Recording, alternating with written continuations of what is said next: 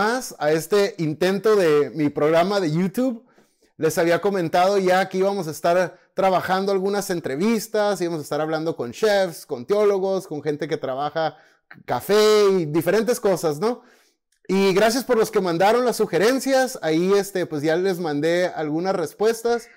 Pero hoy, hoy estamos, como dicen en inglés, we are in for a treat. Estamos de manteles largos porque Vamos a estar platicando con un buen amigo y es un amigo que conozco desde hace años, desde la era de la high school, desde la prepa y vamos a estar platicando un ratito, este, y le doy muchas gracias eh, por su tiempo porque es un hombre súper ocupado y le doy muchas gracias por su amistad y porque ahora nos acompaña, así que una bienvenida a mi gran amigo, el chef Esdras Ochoa. Bienvenido, mi primer invitado. Ah, muchas gracias, muchas gracias, mi el padrino de aquí de, mi programa. no, ¿Cómo estás, champ? Esta es tu, primer, tu primera entrevista entonces. Sí, esta es. O sea, tenemos algunas alineadas, pero esta es la primera que se hace upload. Ah, qué bien. Entonces todos los errores los sacamos conmigo. Ah, mejor, mejor. para eso soy bueno, ¿eh? Para sacar los errores. Yo también, por eso dice mi esposo, para eso nos juntamos, por ya es ahorita que nos dijo en la vanidad y en todo lo demás. Oye, pues, muchas gracias por tu tiempo, este, gracias, este, que esto quiero que sea algo así no, no tan formal. Sí. Eh, yo creo que mientras, eh, mientras vamos desarrollando esta podcast, si se le puede llamar así, vlog, me siento medio raro porque tengo casi 40 años y sigo la palabra vlog, me da cringe, así como que... Como sigue de moda, no te preocupes, sigue de moda. Sí, y, y este... Y pues yo creo que mientras algo va creciendo, se va desarrollando, su personalidad se va desarrollando también, ¿no? Y esperemos que sea así con este programa. Este, pero sí, nos tocan nosotros este, los, los primeros errores y todo eso. Así que, pues bienvenido una vez más, Eldras. Claro que sí, no, de nada. Pues gracias por invitarme. Ese, como dices tú, ya tenemos años de amistad, ¿no? Muchísimos años. Ya, pues ya le vamos pegando los 40, ¿no? Entonces, uh, Estamos hablando de la mitad de la vida mínimo. No, así tanto te conozco hasta más de la mitad. Entonces, este, sí, buenos recuerdos contigo. Lamentablemente, después de la, de la, de la high school, de la, de la prepa, pues ya casi no nos frecuentamos. Cada quien uh, carga su camino, ¿no? A diferentes lugares y diferentes formas. Entonces, ahí perdimos un poco el contacto, pero gracias a, la, a las redes sociales, la tecnología, nos encontramos de nuevo y aquí estamos, hombre. Se siente el cariño igual que, que cuando nos vimos la última vez. Se sintió, de hecho, cuando nos topamos en Texas, ¿eh? es muy bonito ahí verte y saludarte, se sintió muy, muy bonito. Muy padre, muy padre. Ahorita quiero hablar un, un poquito más, más, de eso. Y sí, nos vimos aquí, a donde es mi ciudad ahora, San Antonio, Texas. Aquí estoy viviendo yo con, con mi esposa y mis niños. Y este, y cuando le platico a gente de ti, ¿no? Así como, y, es en serio, ¿eh? Voy, voy, a decir algunas cosas que la gente va a decir, ay, lo ve bien fanboy, así. Pero es neta, o sea, cuando mi, esposa era muy fan del programa de, de Final Table, ¿no? Entonces, voy a mencionar aquí restaurantes, nombres de restaurantes, películas, música y todo. Así que, mm, ¿cómo dicen? Este, no, no cuando no pagan los, los el, whatever. Anyway, lo voy a mencionar de todos modos. Ya, ya después vamos agarrándole el rollo. Pero cuando estuviste en el concurso este eh, de The Final Table, pues varias personas, ¿no? platicaban, entonces mi esposa es bien fan de eso y pues sabe de ti, ¿no? Porque pues llegamos a ir a tu restaurante allá en Los Ángeles y he platicado de ti, ¿no? Y he visto fotos donde estamos juntos. Es, este, entonces, otros amigos que tenemos, y les digo, no, Esdras es un amigo de la infancia. Oh, I like him y todo eso, ¿no? Pero, quiero eh, eh, empezar diciendo esto de una vez. Esdras es un buen amigo, pero aparte, no porque estás aquí, lo estaba platicando con mi esposa el otro día. Yo creo, vato, que eres yo creo que las personas más amables que he conocido en mi vida, man. Es en serio, nunca te he visto. Eh, me acuerdo cuando fuimos a comer Ernie y yo la primera vez allá a Mexicali Taco. Ajá. Y estábamos comiendo y pasó algo en tu familia, no me acuerdo qué fue, pero yo me di cuenta porque yo me gusta observar todo, ¿no? En todos estoy así, soy medio metiche. Y recibiste una llamada y miré tu reacción así como que, oh no, acá. Y yo, Y, pero fue todo, o sea, te duró una milésima de segundo y you bounce back, así como que, hey, ¿qué onda? ¿Qué vamos a hacer? Así. Y ya te dijo, oye, men, ¿todo bien? Así, dice, no, algo con mi... No me acuerdo bien, ¿no? ¿Qué, qué pasó? Eh, pero, pero siempre, o sea, como no, you didn't take it out on us, o sea, no te desquitaste el hecho de que estabas pasando. Entonces, Esdras es una persona muy, muy amable. Entonces, gracias una vez más. Quiero, quiero empezar aquí para, para... Muchas gracias, muchas gracias. Eh. No, claro, gracias a ti. Esdras Ochoa, como les decía, es un amigo, es un chef. Fue, aquí corrígeme, semifinalista o finalista? Ah, semifinalista. Semifinalista. Sí. Ah, tenías razón tu amor. de The Final Table. hombre, me das demasiado crédito, no me lo merezco, hombre. Para mí ganaste. E, es un amigo de la infancia, él ah, pues es fundador eh, de Mexicali Tacos y luego platícanos un poquito de, de Mexicali de la ciudad de donde somos, ¿no? Entonces tú abriste eh, este, este taco shop en, en, downtown, en Los Ángeles. Sí. Pero platícanos un poquito del proyecto de Hong Kong y de Austin, por favor. Ah, pues mira, ya ves nosotros pues siendo ya del Valle, ¿no? De Mexicali, ah, pues somos gente humilde, gente que desde chicos nos enseñaron a nuestros papás a trabajar duro. De hecho, pues te conocí ahí, ¿no? Trabajando cuando trabajamos en la Bonds. De este, y no cualquier, no cualquier chamaco de esa edad trabajaba, ¿no? Yo me acuerdo. Una yo creo que era porque pues no había muchos trabajos para gente de nuestra edad. Todos se los volaban los de Mexicali, ¿no? La gente mayor de Mexicali.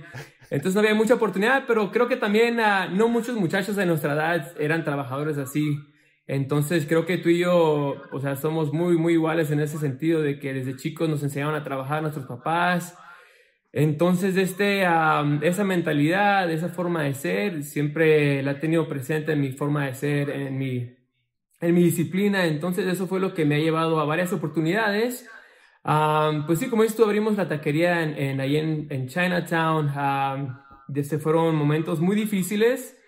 Desde la abrí de necesidad. De hecho, comencé con una carreta de tacos, ¿no? En la calle. O sea, no tenía nada. Perdí mi trabajo. Um, y tenía pues, ahí un dinerito ahorrado ahí. Pues tuve que vender mi carrito. Y pues con eso fui a más o menos comprando cositas. Y empecé así, pues, o sea, de la nada en la calle. Pero tenía una visión, tenía esa esa, esa voluntad de trabajar duro y, y, tenía fe en el producto que íbamos a hacer, ¿no? Entonces, a causa de eso se vieron las oportunidades.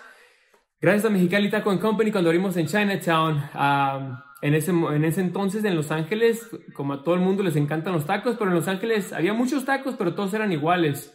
No estaba ahí el, el taco norteño como lo conocemos nosotros, el taco baja californiano, carne asada bien hecha, tortillas de harina de maíz, a salsitas, guacamole, cebollitas curtidas y ya ves la, variedad de cosas, ¿no? Que se le ponen un taco ahí en el norte.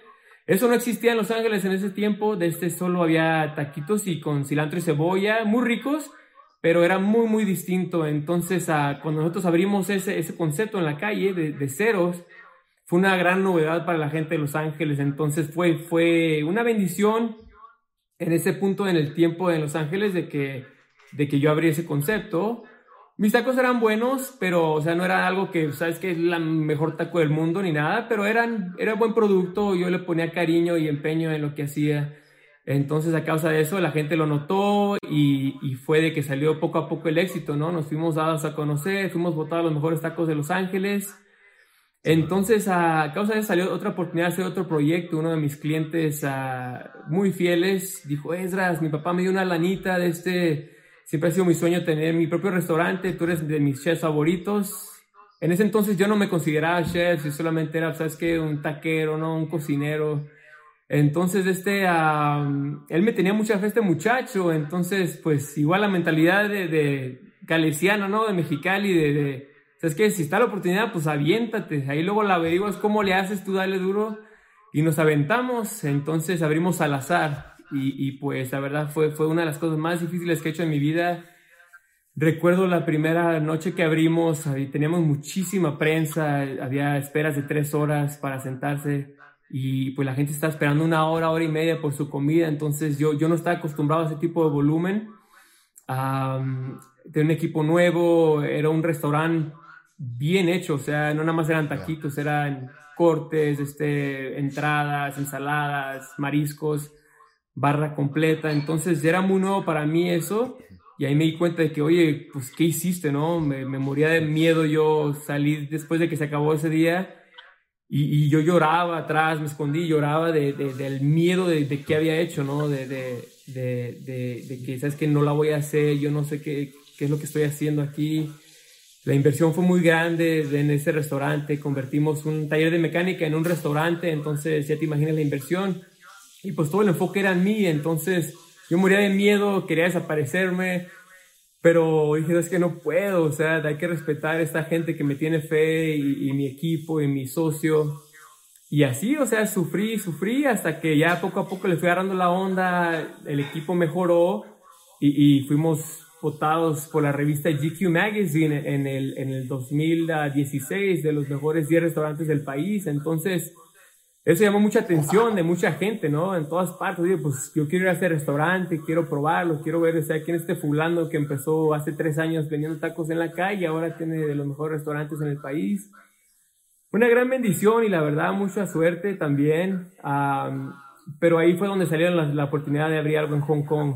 Unos inversionistas ah, de allá que ya tenían unas barras, o sea, dijeron, ¿sabes qué? Lo que más extrañamos cuando estamos acá en Hong Kong es la comida mexicana y tus tacos son muy buenos y, y, y, nos, gusta, nos, nos, gustaría trabajar contigo, nos gusta la manera de cómo eres y, y eso es muy importante, Obed, o sea, la, la, la, desde la, la, la, manera de cómo uno trabaja con la gente. Igual te repito, yo no soy el mejor chef del mundo, no, no hago los mejores tacos del mundo, pero sé cómo, cómo trabajar con equipo, trabajar con, con socios, con gente y, y, respetar a la gente y, apreciar a la gente, ¿no? Y eso me ha abierto muchas puertas. Wow.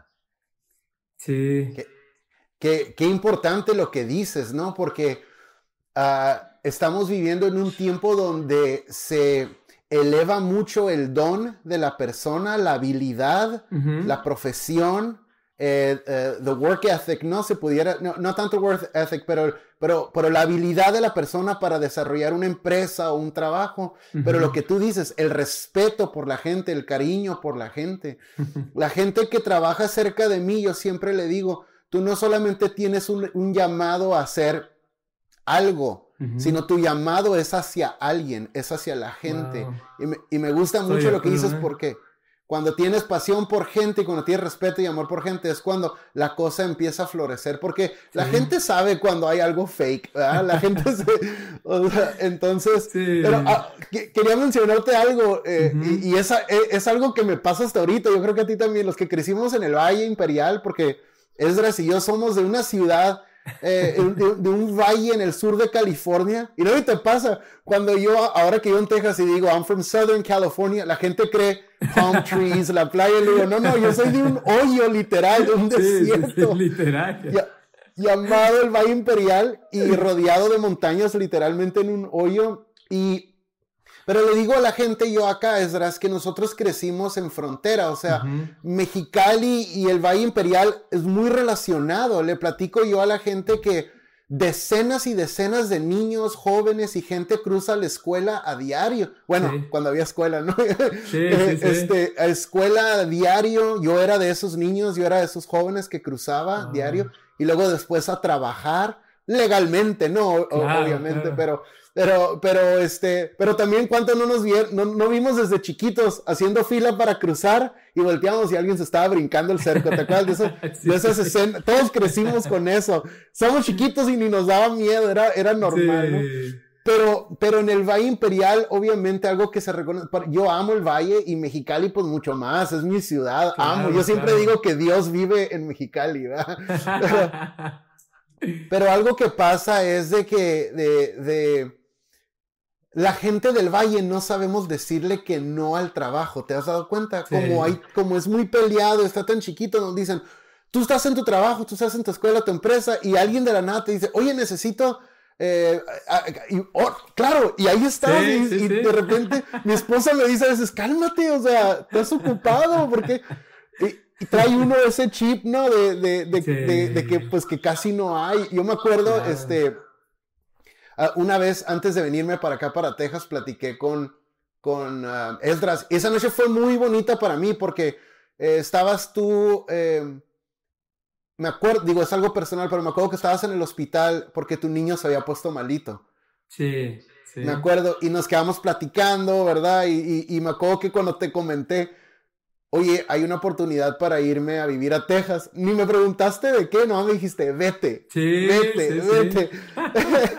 pues mira, acá estoy, ¿no? Nomás. Oye, gracias por, ha sido- por confiar en mi, en mi, en mi, este, en mi, en mi advice, ¿no? En mi consejo de irte. No, qué bueno. Y se ve que, que vas muy bien, ¿eh? te ves contento, que es lo principal. Qué bueno. Estamos felices, estamos felices. Este, quiero platicar una historia rapidita y te, te, te dije, lo voy a decir.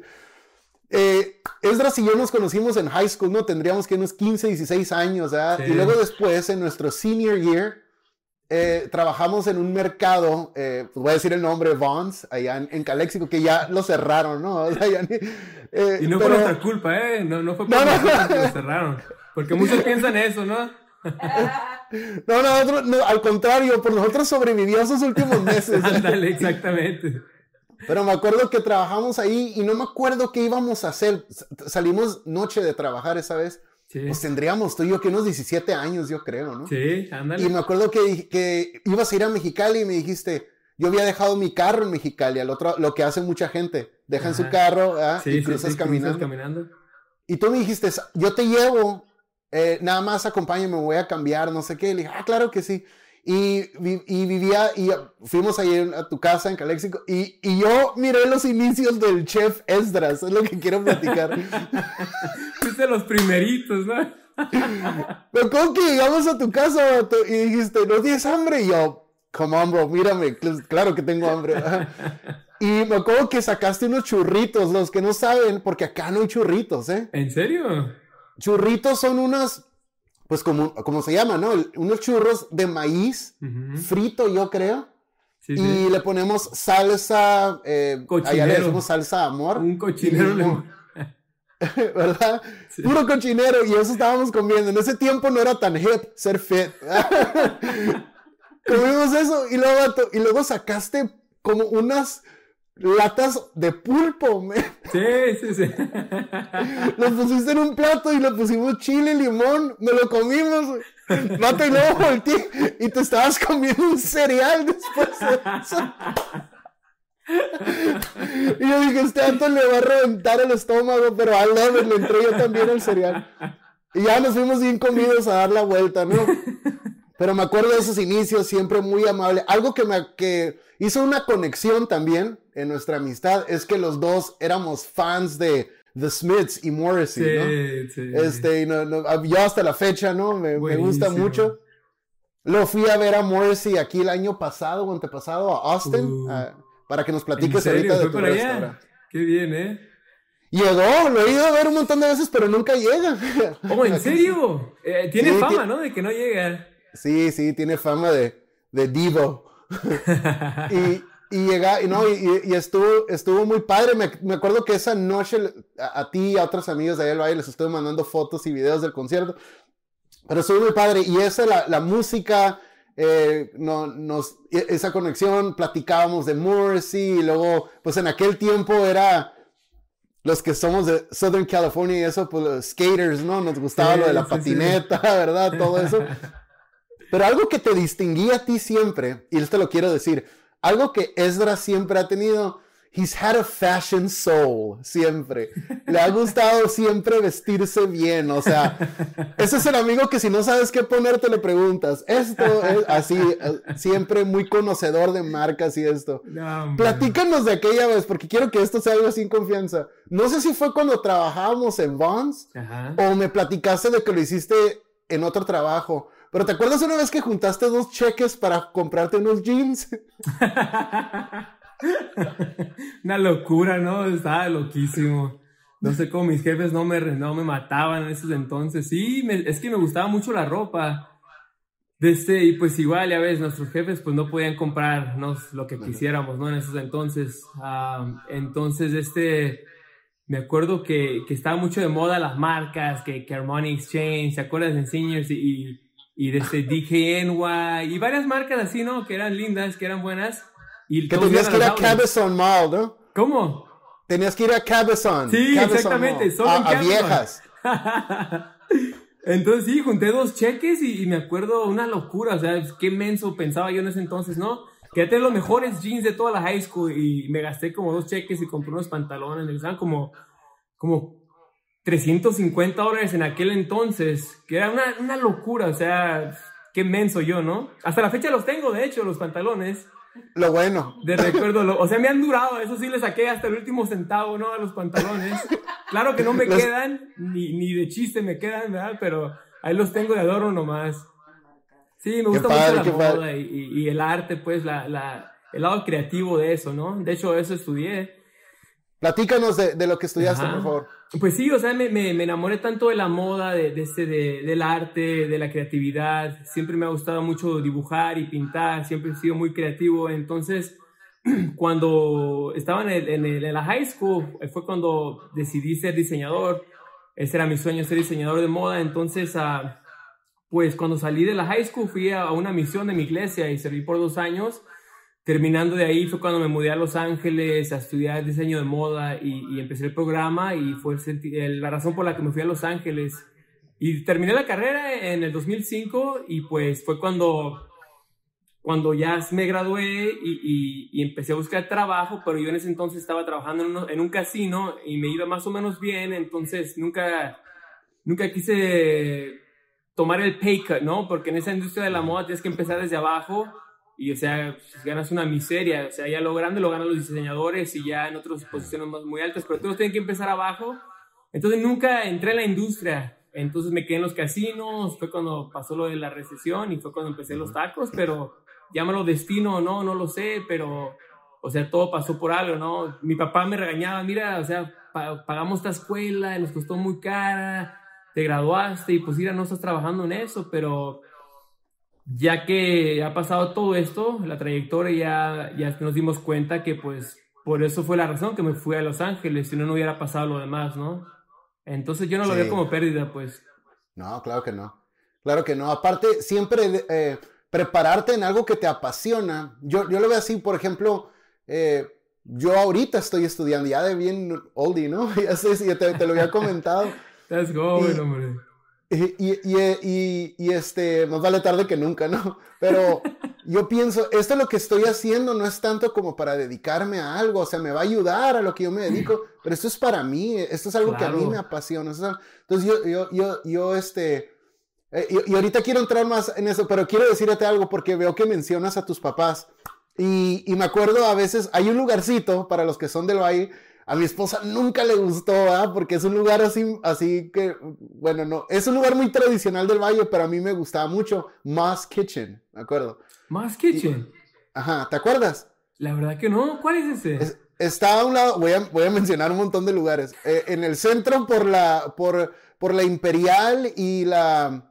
Um, no sé si está todavía el Burgers and Beer de la Imperial. Ah, sí, sí, en el centro, ¿no? Ajá, enfrente del DMV. Ok. Sí, sí. Un, lugarcito así eh, de comida china. Ajá. Me encontré a tus papás ahí una vez. ¿En serio? Ajá, me encontré a tus papás hace años de esto y dije, mira, no sé cómo me acordé de ellos, ¿sabes? dije, los papás de Lester, así. Fui y los saludé, magníficas personas, ¿eh? gente, gente muy, muy, linda y, pues eh, hicieron muy buen trabajo con, con creerte a ti. Platícanos un poquito, eh, eh porque queremos, valoramos tu tiempo, sabemos que, que, eres un hombre ocupado. No, está bien. Pero platícanos un poquito acerca de, porque me acuerdo, yo, yo me sé la historia porque la hemos platicado varias veces, ¿no? Y, y es una historia que a mí me anima, pero, pero creo que le serviría a mucha gente Tú creciste en un lugar donde, crecimos en un lugar donde es conocido por la escasez. No hay mucho trabajo, está peleado. Y luego aparte, pues los que vinimos de Mexicali, ¿no? A trabajar acá y tarara, todo eso. Entonces, creces en ese, en, eh, crecimos en ese ambiente. Sales de ahí, te vas a estudiar tu sueño, que era eh, el fashion designer y todo eso. Te gradúas y luego, pues, te dedicas a lo de los casinos y es un trabajo bien, pero pues no pensabas quedarte ahí, ¿no? Claro. Entonces se viene lo de la recesión en el 2008, creo. Se viene todo abajo y empiezas a desarrollar un sueño que no te imaginabas que ibas a terminar en Hong Kong, en Austin, en, otros lugares, pero hay, debe, debe uno de soñar en grande, claro que sí, es algo donde yo siento como que he batallado un poquito, yo soy medio minimalista, soy a veces medio, aquí nada más, ¿verdad? Sí.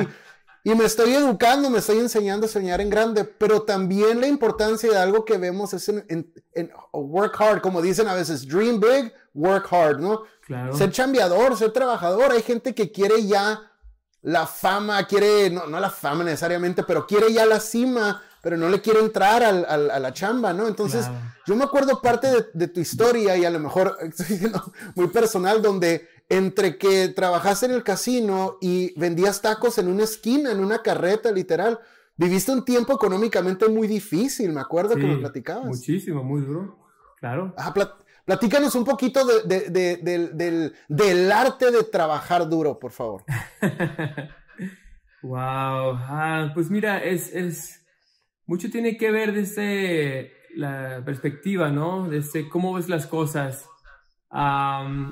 tiene mucho también que ver para mí personalmente haber crecido en el valle, desde las enseñanzas que nos dieron nuestros papás, desde la, la humildad, desde ver a, nuestros padres cómo trabajaban de duro también, ¿no? Para, para mantenernos y, darnos todo lo que pudieran.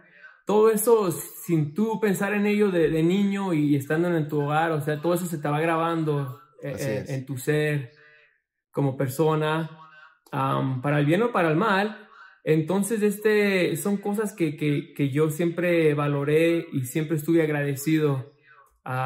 Mucho, mucho de lo aprendí muy, muy, muy, bien cuando estuve en la misión, cuando serví dos años después de la prepa en la high school. en la misión, me, la verdad, eso fue lo que más me ayudó mucho en mi vida. Me cambió completamente, me dio mucha disciplina y me, y me, y me, me enseñó a agradecer siempre todo lo que pasa en la vida, ¿no? Las cosas buenas y las cosas malas entonces, ah, vamos al tema de la perspectiva. O sea, yo perdí mi trabajo en el 2009 de los casinos, o sea, no tenía, no estábamos esperando el cheque cada, cada quincena, ¿no? Del unemployment. Sea, desde, entonces eran unos momentos muy difíciles, pero, pero a la vez eran momentos como de emoción, porque, porque es como un desafío para mí, ¿no? Entonces ahí para la perspectiva, o sea, unas personas pueden dejarlo todo y, quejarse y llorar y, tener miedo y pues esperar que alguien lo rescate, ¿no? O puede hacer eso, puede, ¿sabes qué? Eso es parte de la vida, todo nos está pasando. Vamos a ver qué podemos hacer, vamos a ver un capítulo nuevo en esta vida. Va a ser difícil, pero como seres humanos, si le buscamos, lo encontramos. Entonces, esa mentalidad fue la que a mí me lo dio todo. ¿Me entiendes? Sí, era fácil porque en ese entonces veas a gente vendiendo tacos en la calle, pura gente uh, indocumentada, sin educación, entonces los ves en las calles vendiendo tacos y no hablan inglés, ¿no? En los barrios del este de Los Ángeles, en muchas partes de Los Ángeles, entonces mi papá, o sea, pensó que, ¿sabes que Oye, ¿cómo crees que vas a vender tacos en la calle, no? Si tú fuiste a la escuela, hablas inglés, eres ciudadano, o sea, tienes, te hemos dado todo esto para que, ¿cómo crees que vas a vender tacos en la calle, no? Y mi mamá fue la que siempre era positiva también. Déjalo, hombre, ¿qué tiene? Él quiere hacerlo y pues dale chance y que lo cale, pues no. Y si no funciona, pues no funciona. Y le busco en otra parte, ¿no? Meto aplicaciones o busco otra cosa, cómo moverme, ¿no? Pero, pero hasta que dijo, está bien, pues te voy a ayudar. Entonces él me llevó a Mexicali y ahí él me enseñó dónde compraban las cositas para la taquería, la tablita para picar carne y los cuchillos. Yo no sabía nada, la neta. Él, sabía dónde vendían todas las cosas para taqueros entonces esa perspectiva de, siempre, la mentalidad de siempre, ¿sabes qué? Está difícil, sí, voy a ser taquero en la calle, y, pero ¿qué tiene? O sea, yo voy a disfrutar. Yo decidí disfrutar esa, esa, esa etapa en mi vida. Y cuando uno lo disfruta, las cosas salen muy, muy bien, ¿no? Cuando tú vas a trabajar y andas de buenas y te gusta tu trabajo, o sea, es un trabajazo, ¿no? Cuando vas sin ganas, de malas, o sea, no, no sale bien las cosas. Entonces, tiene mucho que ver la mentalidad. Sé que el valle es difícil, no hay mucha oportunidad, pero a causa de eso se aprenden muchas cosas que si todo estuviera fácil, no las hubieras aprendido. Así es. Entonces hay que saber a, agradecer y apreciar los momentos difíciles, los momentos de, de, humildad y los momentos duros, ¿no? Esas son las bendiciones donde las aprendes. Yeah, I love it, man. Wow. You're preaching, bro. No, no. me encantó. Fíjate, algunas cosas, algunas notas, porque me gusta tomar notas. Algunas notas que tomé de lo que estabas hablando, la humildad. es una de tus características, este, y, y, ahorita te digo, como estamos, es la era de las redes sociales, ahorita es, mucho es la imagen, ¿no? Que este, que, mira, el otro día un meme que decía, eh, yo, no, yo no tengo Instagram porque Instagram es para ricos. Yo me quedo con Facebook. Facebook es para pobres. y, y, pero la humildad no tiene tanto que ver con un estatus económico, sino es, es, una e, es, es formar carácter, ¿verdad? Es, es, es, aprovechar estos momentos difíciles. Y yo, por ejemplo, cuando doy una conferencia, a veces le digo a la gente, así como para romper el hielo, le digo, ¿Cuántos de ustedes, sin querer o queriendo, han juzgado a alguien, ya sea en su mente o en su, dijeron algo, y pues ahí va la mayoría, levantan la mano. Ahora, de esos mismos que levantamos la mano, ¿cuántos de ustedes, a ustedes les pasó o a alguien que ustedes quieren mucho les pasó algo parecido a lo que juzgaron a alguien más? Pues casi mm. todos. Y le digo, ¿verdad que uno ya no critica tan fácil? No, eso es humildad.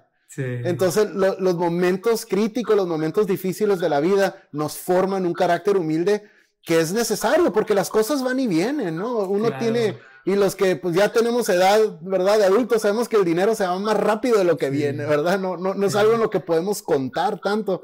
Pero me encantó eso lo de la humildad. Y luego mencionas mucho a todos tus papás. Y yo creo mucho en eso, Esdras, lo que estás diciendo. El núcleo familiar, ¿no? Que de alguna manera se va, se va como que perdiendo, como que... Sí, eh, me gusta mucho una película que vi hace, hace años, Almost Famous, no sé si te acuerdas de ella. Esta película están hablando de, de la industria, ¿no? Y, el, y un journalist le llama The Industry of Cool, la industria del cool, ¿no? Y yo veo que a veces eso es lo que está surgiendo ahorita. los morros quieren The Industry of Cool, pero ya no ven cool como el, núcleo familiar, como tú dices, la formación que se te dio. Y lo que dijiste es muy importante, uno ni se daba cuenta. Yo crecí con mi mamá, yo soy hijo de una mamá soltera, muy trabajadora, muy, ¿verdad? Y y este, y dio todo, ¿no? Para, para, para poderme crear. Eh, entonces, yo, yo veo también como tú el núcleo familiar y de ahí, pues de la mano va la formación. Y luego mencionaste dos últimas cosas que me gustó. Me gustó todo lo que dijiste, pero eh, la humildad, el, núcleo familiar, la formación, el ser agradecidos eh, es, es tan importante, ¿no? Las cosas buenas y las cosas malas. Y luego el disfrutar el disfrutar. Eso es bien importante. Estamos, eh, estaba viendo el otro día unas estadísticas que desde que pasó lo de 9-11, la, la, la, ansiedad en la gente, los ataques de ansiedad, eso dio un giro como del, un aumento como del 30%. O sea, eso es casi la mitad de la población, el 50%. Entonces, vivimos ahorita tan, tan, es tan fácil que un niñito digan tiene ansiedad, sufre de, de depresión, sufre, y, y cómo debe de resurgir. Porque digo, si es una enfermedad verdadera, ¿no? Si son cosas, pero cómo debe de resurgir esto de disfrutar la vida, disfrutarlo mucho y disfrutarlo poco. Creo que la palabra en inglés es contentment, ¿no? Contentment. Este, sí, así es. Pero me, me gusta mucho lo, lo, que, lo que estás diciendo. o, algo, uh, ya, ya mero para terminar, Esdras, el, mucha gente no sabe que te gusta el arte, que pintas, ¿no? Haces, eh, eh, sí, yo, yo, sé eso por lo que hemos platicado, me has enseñado algunas fotos, pero este, ¿qué te inspira a hacer eso? Y pues, sé que eres muy ocupado, no sé si lo haces tanto ya, ¿verdad? Pero ¿qué, qué, qué, ¿por qué te llamó la atención lo, de lo del arte? Ah, pues siempre, siempre fue uno, de los talentos con los cuales Dios me dio desde, desde, desde que nací. Me, me ha encantado dibujar y pintar mi papá es, es, un crack en eso de dibujar y pintar, entonces yo creo que lo... lo, lo... El mío también. ¿En serio? Mi papá sí, mi papá es artista, se dedicó a eso toda su vida. Wow. Es de los originales hipsters, ¿no? Tu jefe. Sí. Ya. Entonces, sí, mi jefe pues tiene ese don también, yo nací con él, me encanta dibujar. Desde niño participaba en muchos concursos de dibujar, de pintura. Y de hecho, y sí, o sea, seguido ganaba cosas. Me acuerdo una vez gané un concurso de dibujo en Mexicali, del estado de Baja California, gané el segundo lugar, tenía seis años. Luego gané eh, con Rorrito, gané primer lugar y fui allá en el programa de con Rorrito a, recibir el premio. ¡Neta! Sí. Dile a la gente quién es Rorrito, porque no sabe. ¿Te acuerdas? No, hombre. ¿Qué recuerdos? No, era un el payaso, o sea que vivió a los 200 años, yo creo, ¿no? O sea, igual que Chabelo. Pero de ese, sí, pues era, el, era, un, era un, una celebridad mexicana, ¿no? Un payaso que salía en la tele y, era un, un, un ícono de, eh, un, un icon de ahí de Mexicali. De ese, sí. buenos recuerdos, pero sí, o sea, desde niño me ha gustado. Ahorita ya, pues no, no, no tengo tiempo, ¿no? La última vez que pinté, yo creo que hace unos seis años fue la última vez que ah, tomé un cuadro y pinté, pero pero me encanta, me, me, me, quita el estrés y, y, me emociona pintar, ver colores vivos y, el hecho de que tú estás creando algo, eso tiene mucho, mucha satisfacción, ¿no?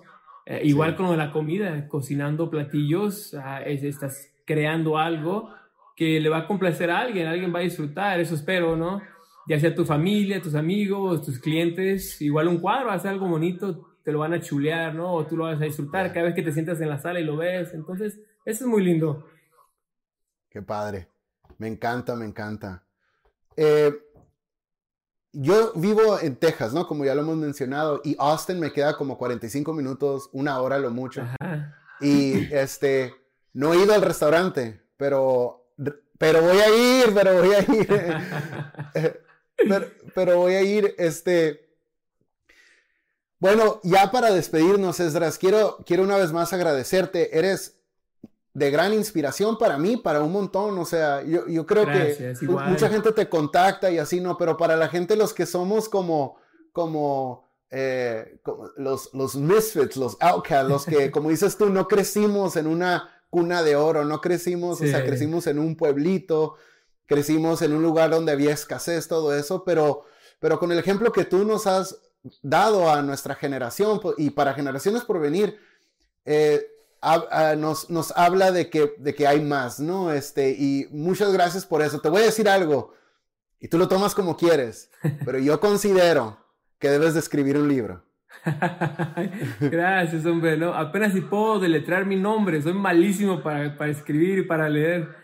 Mira, yo te, lo, yo te consigo quien te haga wordproof y quien te lo publique, ¿no? Pero, pero, pero creo que, lo, creo que lo, debes, lo, lo deberías de hacer porque porque es, de, es de, de, de, mucha inspiración. Y mientras pasa eso, o sea, tú no nada más eres un chef, sino eres un um, self-made man, ¿no? Como dicen, obviamente por la gracia de Dios y por el gran trabajo que hicieron tus papás en tu vida y las cosas que sigues aprendiendo, pero eres, eres una, una persona realmente que inspira a otros a seguir adelante y a seguir sonriendo, a seguir disfrutando de la vida, ¿no? Porque la vida no se pone nada fácil, pero nosotros podemos hacer, el, ah, podemos disfrutar mejor las cosas. Claro, claro, no, muchas gracias, eh, qué, qué, lindas palabras dices, hombre. Pues la verdad, mucha gente de ese, seguido me dice cosas así, que, que es un halago, ¿no? Pero si supieras que a mí, ¿cómo me inspira la gente misma que me dice eso? O sea, tú no te imaginas, yo, yo soy inspirado diariamente por, por, mis, por mis muchachos, por los lavaplatos, por, por gente que va en la calle, o sea, gente como tú que, que, que quieres hacer este, este podcast, o sea, no es fácil, toma mucho tiempo y tienes que planearlo, pero se te nota tu, tu pasión detrás de ello, ¿no? Eso a mí me inspira muchísimo. O sea, es mutuo la, la inspiración y, y, o sea, todos piensan que yo soy, no sé, ¿no? Pero yo me despierto y me aflojera y, ¿sabes que No, pues no va a hacer nada ahora y no, qué hueva y, o sea, yo soy igual. Pero pienso en gente como tú, pienso en gente como muchachos, veo las cámaras de los restaurantes y ahí están los muchachos dándole duro, entonces no, es que me voy a levantar y a darle duro también. O sea, la inspiración es mutua y, y, se contagia y eso es muy importante, ¿me entiendes? Sí. O sea, y eso lo, lo recogemos de, de, todas partes, con toda la gente que nos rodea. Yo, yo, yo soy nada más otro número, otra persona, igual que los, todos los que están ahí. Wow, I love it, I love it. ¿Qué, ¿Qué, es en la actualidad, ya para cerrar esto, qué en la actualidad, qué ahorita, qué estás haciendo qué planes tienes? Um, ahorita mantenernos vivos es lo número uno porque está muy, muy difícil la cosa, ¿eh? Ha estado, ha sido, pues, ya no, no, es una sorpresa, ¿no? Ha sido el peor año, creo, en esta industria, en muchísimas industrias más. Ah, una gran bendición del hecho de que todavía estamos vivos. Estuvimos a punto de cerrar uh, unos de los restaurantes. Fue muy, muy difícil, pero lo más difícil era pues que, nuestros muchachos perdieran su trabajo, ¿no? pero ahorita la verdad es, nos, me enseñó mucho esto de, la, del COVID, de la pandemia. Me trajo muchísimas bendiciones. Me, me, nos humilló y por algo bien. Se me acercó más a la familia. Pues, yo vivía seis, tal vez siete meses en casa. Cinco a seis meses no estaba en casa, estaba fuera viajando por el trabajo. Entonces, a causa de esto, pues me, me, me, me grabé aquí en la casa y con la familia y, y, si no me hubiera perdido muchas cosas lindas de convivir con ellos ¿no? este año. Uh, me acerqué mucho con mis hijos y mi esposa y, y, y nos mudamos, nos vinimos a vivir a Utah. Uh, tienen su casa acá. Gracias. Este, claro, y, y, pues sí, sí, o sea, estuvo muy duro, pero a causa de eso salieron muchas bendiciones y, y es, la perspectiva es igual de lo que estamos hablando Pasan cosas muy difíciles, pero depende cómo la veas, puedes ver muchas bendiciones y muchas cosas grandes que salgan de los momentos duros. Entonces ahorita podemos, queremos voltear esta situación, ojalá se vaya componiendo poco a poco y motivar a la gente y seguirle con el negocio y a ver qué más podemos hacer, ¿no? Así, pues darle duro. Ya, súper bien, qué bueno, qué bueno. Reunión 29 se llama el restaurante de Austin. Reunión 19, correcto. 19. Reunión 19, ahí los esperamos. Si están en, Texas, en Austin, visítenos, por favor. Entonces, todos los que están viendo esto, que sean de aquí de Texas, let's crash Reunión 19, Eso. Austin. Vamos, todos por allá. Y, one last question. ¿Cuáles eran tus tacos favoritos en la ciudad de Mexicali? Uf, ay, ay, está duro. top 3 o top 2. Top 3, top 3. Ah, pues me gustan mucho de este los tacos, uf, tacos marlín para pescado eh, eran mis favoritos. Ah, yo, yo diría que la Catlán, el Acatlán es, clásico, clásico. Es un buen amigo ahí, Carlos. Saludos a Carlos. De este, Saludos, Carlos muy, muy buena, muy buena máquina que tienen ahí en, en, en la Catlán, las tortillas hechas ahí frescas, la carne, tienen las salsas bien sazonadas. Es algo que en Mexicali a veces nos falla, no sé por qué. Se ven buenísimos los tacos, salsa y todo, y ya lo pruebas y no tiene sal. Entonces, eso es muy importante a aquellos cocineros. No le tengan miedo a la sal, a aquellos taqueros. Ya ves. Pero sí, Acatlán y tacos y tacos marlín para tacos de pescado. Para la otra, espero en Dios que estemos juntos algún día en Mexicali. Te voy a llevar unos tacos, Esdras, que no tienen ni nombre. O sea, tu vida corre riesgo cuando comes ahí. Son los mejores. Pero es lo mejor. So hole in the wall vale la pena, Te, te, voy a invitar a comer ahí. Así como tú me invitaste a comer churritos con pulpo y, y cereal. te estamos comiendo gourmet y sin saberlo, ¿no? En aquel entonces. Éramos gourmet antes de que, eh, antes de que todo eso fuera, fuera hip, ¿no? Antes de que fuera gentrified. Oh, mándale por favor un saludo a Yitzhak, a mi editor. ah, que no, oye, un fan aquí, eh, de este buenísimo tu trabajo, muchos saludos, mucho cariño. Desde soy fan tuyo, ya tengo rato. A ver si un día ah, trabajamos juntos en un proyecto, sería padrísimo, ¿eh? Sí, muchos, muchos saludos, hermano. Lo tengo, lo tiene cerca de allá del restaurante de Los Ángeles y quien vea este video y sea y tenga un proyecto en serio que hacer, yo creo que ahorita es el mejor que yo conozco y, conozco a varios, ¿no? Es buenísimo. y, y, él, y la, esposa de, de Isaac, es una hija adoptiva de nosotros, eh, Leslie, que no es una hija adoptiva porque pues, la tuve que haber tenido a los 10 años, ¿no? Pero pero es una persona que a ella y a sus hermanos la hemos agarrado mucho cariño a lo largo de los años y, está casada ahora con Yitzhak. hermosa pareja, los amo y los extraño un chorro. Pero, pero um, ella es chef también y también ah, eh, sí me ajá, le, le, gusta mucho. Entonces, este, te mandan muchos saludos y este, y sí, él es el que me va a estar ayudando con este podcast. Qué bien, el mero crack, no, muchos saludos a su familia, eh. Es un crack. Mi Esdras, nos despedimos. Te mando un abrazote, muchas gracias por tu tiempo. Casi una hora, aquí 45 minutos, no sé cuánto llevamos. lo que sea, se me fue bien rápido. Ah, es un placer, hombre. Gracias por invitarme. Y la mejor de las suertes, te va a ir muy bien. Y, esa energía que transmites, eh, síguele, muy, muy buena. Lo, lo, disfruté mucho. Gracias. Ah, qué padre. Qué padre. Bueno, pues que Dios te bendiga y que siga, y a ti y a tu familia, y que siga prosperando todos tus planes y lo que ya has venido haciendo. Muchas gracias. Igualmente, pues nos vemos pronto, espero, ¿no? Sale, nos vemos pronto, ya sea allá o acá. Órale, pues, en los taquitos que dijiste. Órale, mejor todavía. bueno, hay un abrazote. Sale, hermano, que estés bien. Chao. Bye.